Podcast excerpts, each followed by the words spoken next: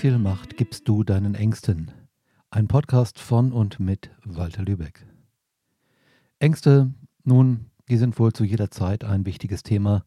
Und äh, in der momentanen Situation mit äh, verschiedenen Kriegen und internationalen Unsicherheiten, Umweltverschmutzung, Energiekrise und dergleichen, gibt es natürlich viele, viele Gründe, die Ängste auf einen Thron zu heben. Und den ganzen Tag zu ihnen hinzuschauen, sich zu überlegen, wovor könnte ich noch Angst haben? Welche dieser Ängste holt mich jetzt ein und wird real? Oder wir könnten mit den Ängsten auch äh, eine andere Art von Umgang pflegen und sie entmachten. Ängste sind menschheitsgeschichtlich so aufgebaut, dass sie uns ohne direkte Beteiligung des Verstandes, des rationalen Verstandes, vor etwas warnen, was uns wahrscheinlich geschehen könnte. Also beispielsweise könnte es sein, dass vor 15.000 Jahren ein Mensch um die Ecke eines Waldes bog und da kam ein Säbelzahntiger, der hatte noch nicht gefrühstückt und dachte sich, oh lecker Mensch, das ist genau das Richtige, damit mein Tag gut startet. Und dann sollte natürlich dieser Mensch Angst bekommen haben, und könnte entweder einfrieren, so tun, als wäre er tot, sodass der Säbelzahntiger denkt, ah, den, den esse ich nicht mehr, ich will ja nur was Frisches haben. Oder er rennt weg in der Hoffnung, dass er schneller rennt als der Tiger oder auf den Baum kommt oder sowas. Und der Tiger natürlich nicht hinterher. Oder er kämpft mit dem Tiger und hat vielleicht einen Speer dabei und denkt sich, naja, meine Chancen stehen recht gut, besser als wenn ich wegrenne oder wenn ich so tue, als ob ich tot bin. Das ist eine reale Angst. Und die meisten Menschen haben heute keine realen Ängste. Sie ängstigen sich vor Dingen, die vielleicht einmal in der Zukunft geschehen könnten oder die irgendwo in einem anderen Teil der Welt zurzeit vielleicht passieren. Genau weiß man das nicht, weil es gibt eine Menge sogenannte Fake News in Nachrichten, also Nachrichten, die sich auf etwas beziehen, was tatsächlich gar nicht geschehen ist. Musst du mir nicht glauben, kannst du dich einfach mal darüber informieren, ist ganz interessant.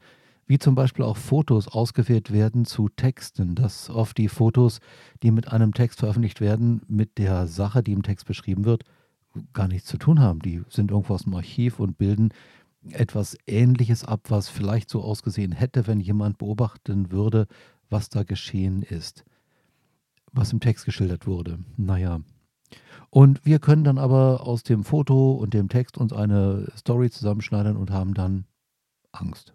Menschen haben Angst davor, entlassen zu werden, vor der Wirtschaftskrise, vor der Enteignung, vor dem Krieg, der Umweltverschmutzung, den Giften in der Nahrung und den elektromagnetischen Feldern und so weiter und so weiter. Das alles erzeugt eine Menge, Menge Stress. Und Stress ist überhaupt nicht gut für die Gesundheit. Das kannst du auch gerne recherchieren, musst du mir nicht glauben. Es ist tatsächlich so, dass ähm, viele maßgebliche Wissenschaftler der Ansicht sind, dass Stress die Hauptursache von Erkrankungen ist. Also dass die meisten Erkrankungen in irgendeiner Form zurückzuführen sind darauf, dass wir Stress haben. Und Stress kommt aus Angst. Aber was ist Stress eigentlich? Also meiner Erfahrung nach ist Stress die Reaktion, die auftritt, die Spannung, die Anspannung, die auftritt und die unnatürlich ist, wenn unser Weltbild, unser Selbstbild, so wie wir glauben sein zu müssen, wie wir glauben, dass die Welt sein müsste, und unsere Wahrnehmung von der Welt und von uns selbst auseinanderdriften. Dass also das, was wir wahrnehmen von uns und von der Welt, sich stark unterscheidet von dem, wie wir glauben, wie die Welt sein müsste und wie wir sein müssten. Und das Resultat ist Stress. Diese Wahrnehmung kann natürlich bewusst erfolgen, und sie kann und wird größtenteils unbewusst erfolgen. Was bedeutet, wir wissen oft gar nicht, warum wir gestresst sind. Natürlich würden wir uns hinsetzen, meditieren und uns reinspüren, dann würde mit der Zeit etwas auftauchen. Wir würden uns selber besser wahrnehmen, was wir übrigens erst können, wenn der Stress runtergeht. Und Meditation ist gut, damit der Stress runtergeht. Und Atmung im Unterbauch, in der sogenannten Hara, dem Punkt des Gleichgewichts, ist gut, um Stress zu reduzieren. Wie atme ich in mein Hara? Nun, das Hara, der Punkt der inneren Balance, des inneren Friedens, ist zwei Fingerbreiten unterhalb des Bauchnabels im Körperinneren. Manche sagen, es sei ein Feld. Ich bin der Ansicht, es könnte ein Punkt sein. Auf jeden Fall hilft es mir, wenn ich mir denke, da ist ein Punkt und bei jedem Einatmen wird der um die Hälfte kleiner. Ich stelle mir das nicht vor, weil das, das wird schwierig. Aber die Absicht habe ich und dadurch habe ich gute Resultate, wenn es darum geht, meinen Stress zu vermindern. Was auch immer du tust, um Stress zu vermindern, es ist eine gute Investition deiner Zeit, deiner Aufmerksamkeit. Denn ähm, je mehr Stress, desto mehr Schmalspurblick, desto weniger Genussfähigkeit. Ja, du hast richtig gehört, Menschen im Stress können nicht genießen. Wow, heftig, oder? Also egal, was die sich zuführen, die, die, die merken den Reiz, aber er erreicht nicht so die biochemischen und elektrischen Mechanismen, die dafür zuständig sind, dass wir Freude spüren, dass es uns gut geht, dass wir denken, ja, gute Zeit, super jetzt. Und äh, entsprechend ist es eine gute Idee, bevor ich genießen möchte, erstmal den Stress runterzufahren, damit ich genießen kann. Sonst geht das nicht. Und zurück zu den Ängsten, obwohl wir eigentlich die ganze Zeit dabei sind. Die Ängste vor etwas, was nicht geschieht oder wo ganz anders geschieht oder vielleicht wo ganz anders geschieht oder vielleicht in der Zukunft geschieht, die sorgen dafür, dass wir ständig im Stress sind. Und unsere Medienkultur und die erweiterten sozialen Medien, wo also Privatpersonen etwas über ihre Ansichten zum Weltgeschehen äußern, das alles trägt dazu bei, dass unser Stress hochfährt. Vor 100 Jahren hätten die allermeisten Menschen gar nicht gewusst, was im Rest der Welt passiert, also hätten sie auch nicht aufregen können. Das ähm, ist nicht unbedingt äh, eine bessere Situation. Ich finde es okay, wenn wir uns informieren können über das, was in der Welt geschieht. Andererseits kann ich damit so umgehen, wie meine Altvorderen vor 15.000 Jahren. Wenn kein Säbelzahntiger da war, hatten sie auch keine Angst vor dem Säbelzahntiger, also hatten sie auch keinen Stress. Die Angst setzte ein, wenn der Säbelzahntiger da war, um ihnen Adrenalin zu geben und andere tolle biochemische und biophysikalische Funktionen, wodurch sie dann mit der Säbelzahntiger-Geschichte besser umgehen konnten. Praktisch, konkret. Sie haben was getan, sie haben gekämpft, sie sind gerannt, sie haben auf jeden Fall irgendwas getan. Und das ist das Verrückte an den zurzeit vorherrschenden Ängsten der Menschen. Wir können gar nichts tun. Also wenn wir Angst haben, dass es irgendwann mal einen, einen Atomkrieg gibt oder eine Pandemie oder ein Krieg zu uns kommt und so, dann können wir jetzt in diesem Moment überhaupt nichts tun, auch morgen übermorgen nicht. Wir können auch nicht planen, was wir tun sollten, außer so irgendwie absurde Sachen, wo wir denken, ja, wir sorgen jetzt vor, dass es nichts mehr zu essen gibt und dann denken wir, wir können dann äh, gut leben, während der Nachbar hungert und berücksichtigen dabei vielleicht nicht, dass wenn der Nachbar weiß, dass wir was zu essen haben, der nicht unbedingt bei sich im Hause bleiben wird und sagen wird, oh, hätte ich auch vorgesorgt, sondern dass er rüberkommen wird und möchte gerne ähm, zum Essen eingeladen werden. Nun, ähm, wir sorgen also kaum dafür vor und, und können es im Grunde auch gar nicht praktisch für die vielen, vielen Dinge, vor denen wir Angst haben, die passieren könnten. Vielleicht, möglicherweise, mit einer gewissen Wahrscheinlichkeit. Andererseits weiß ich noch aus meiner Schulzeit in den 70er Jahren und der Studienzeit Anfang der 80er, dass die Menschen damals vor ganz, ganz vielen Geschehnissen Angst hatten, die sind bis heute nicht eingetreten. Sie sind nicht eingetreten. Und naja, wir leben ja heute in den 2020ern. Und äh, seit den 80ern ist eine Menge Zeit vergangen. Das ist nicht passiert. Wenn also Leute die ganze Zeit Angst haben vor etwas, was nicht geschieht, dann ist das so, als ob sie Zinsen auf einen Kredit zahlen, der ihnen nie ausgehändigt wurde. Die haben das Geld nicht bekommen, trotzdem zahlen sie Zinsen. Verrückt, finde ich. Also nicht im Sinne von, geistesgestört, das nicht, sondern einfach nur, diese Art von Denken bringt dich nicht weiter auf Erfolgskurs, bringt dich nicht weiter auf einen Kurs, wo es dir gut geht, wo du gesund bist, wo du glücklich bist. Es ist einfach schwierig, so zu leben. Deswegen empfehle ich dir etwas anderes. Ich empfehle dir, mal eine Bestandsaufnahme zu machen von deinen Ängsten. Und ja, das hat mit dem bewussten, rational arbeitenden Verstand zu tun. Den brauchen wir manchmal. Und mach mal eine Liste von den Ängsten, wovor du alles Angst hast. Und dann überlege dir, was davon kannst du tatsächlich durch irgendetwas, was du konkret machst, bewältigen. Und wenn du feststellst, bei den meisten Dingen kannst du gar nichts tun, die werden passieren oder auch nicht. Also zum Beispiel so ein Supervulkan in Italien, der kann ausbrechen oder auch nicht. Ich, ich kann dagegen nichts tun. Ich kann abwarten, wie es dann wohl sein wird und vorstellen kann ich es mir auch nicht. Nicht wirklich so, wie es sein wird, weil es ja noch nie passiert in der Menschheitsgeschichte, die uns überliefert wurde, jedenfalls nicht soweit ich weiß. Und ähm, naja, falls das passiert zu unseren Lebzeiten, dann, dann werden wir damit umgehen. Doch wir haben umso mehr Kraft, um mit einer schwierigen, herausfordernden Situation umzugehen, je weniger wir uns vorher in den ruhigen Zeiten gestresst haben, genervt haben, aufgeregt haben, schlaflos waren, innerlich in Unfrieden waren mit uns und der Schöpfung. Also überlege dir, wie viel Macht gibst du deinen Ängsten? Und du kannst tatsächlich in so einen inneren Dialog eintreten, so wie ich das jetzt hier im Podcast zum Beispiel für dich mache, dass ich einfach mal diese Ängste diskutiere, dass ich einfach mal sage, okay Ängste, wenn ihr mich vor was warnen wollt, was genau soll ich denn tun? Ja, ich weiß auch nicht, aber du musst Angst haben. Ja, okay. Und das Ergebnis der Angst ist jetzt genau was? Dass ich mich verschleiße, dass ich Stress habe, dass äh, meine Nieren, Nebennieren überfordert werden, dass äh, mein Gehirn auf Hochtouren rattert, obwohl ich überhaupt nichts tun kann. Ja, stimmt, aber du musst Angst haben. Und warum muss ich Angst haben? Also, was genau bringt mir die Angst? Hast du das schon mal überlegt? Wenn du Angst hast vor irgendwelchen Dingen, die du gar nicht kontrollieren kannst, was bringt dir das? Und vielleicht denkst du jetzt, ja, aber ich kann doch, ich habe doch keinen Ausschalter für meine Ängste. Stimmt, absolut, hast du recht. Die Ängste werden nicht dadurch weniger, dass du sagst, oh, die sind irgendwie ohne Grund.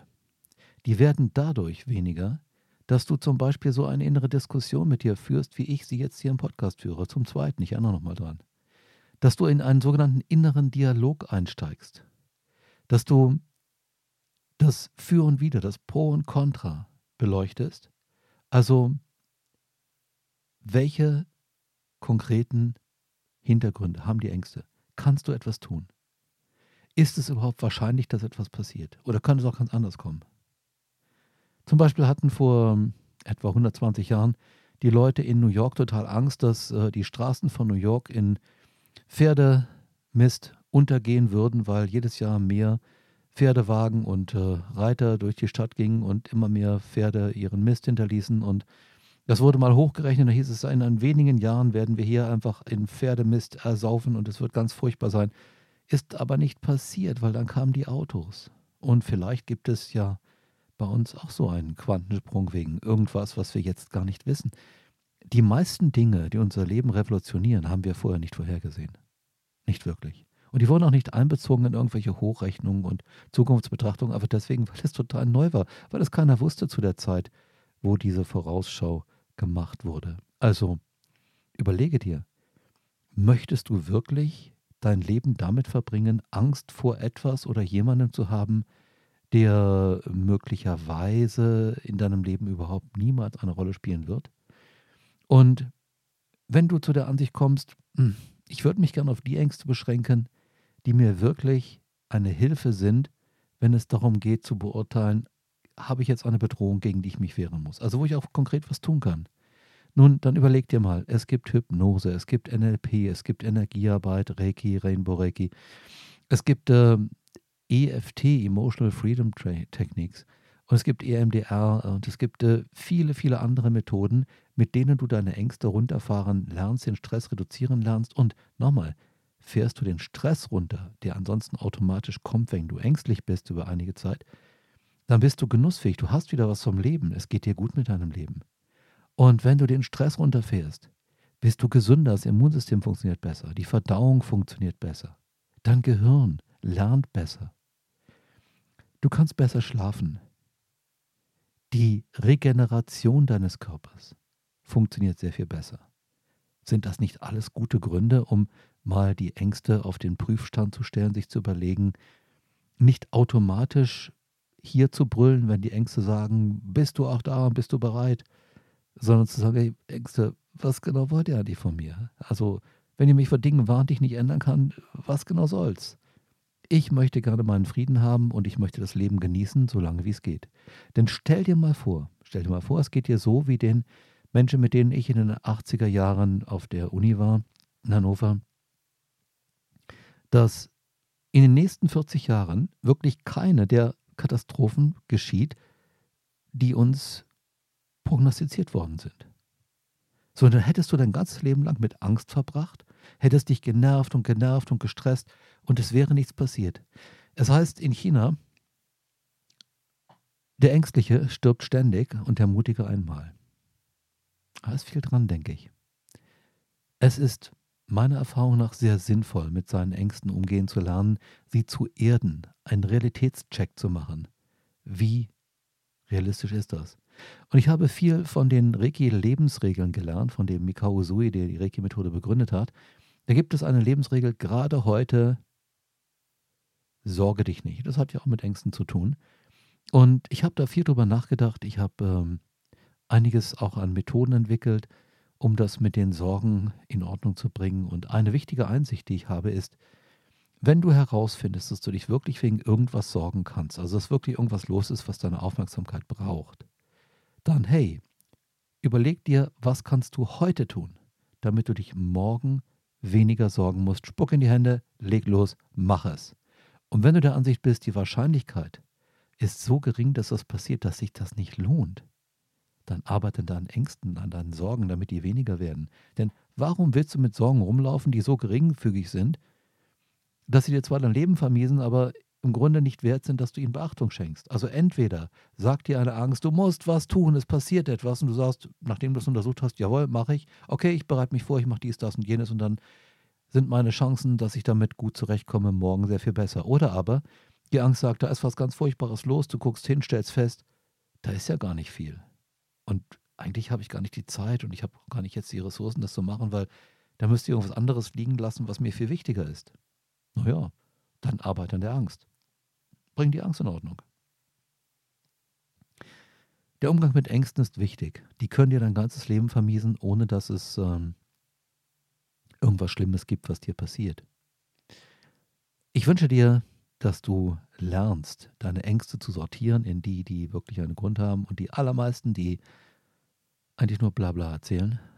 Und ich wünsche dir, dass du auf dem riesigen Markt von tollen Methoden ich habe nur ein paar genannt, es gibt noch viel mehr, was ich Homöopathie, Blütenessenzen, Kristalle und so weiter, Kinesiologie, dass du da für dich das Richtige findest, um deine Ängste ohne Grund zu harmonisieren und ein schönes, genussvolles Leben zu führen. Ein Leben, mit dem es dir richtig gut geht, ein vollwertiges Leben. Nimm den Ängsten die Macht wieder weg, sie haben sie nicht verdient, und setze deine Macht ein, ein gutes Leben zu haben. Ich wünsche dir dabei eine tolle Zeit, gutes Gelingen und freue mich darauf, wenn du beim nächsten Podcast wieder dabei bist. Tschüss, Walter Lübeck.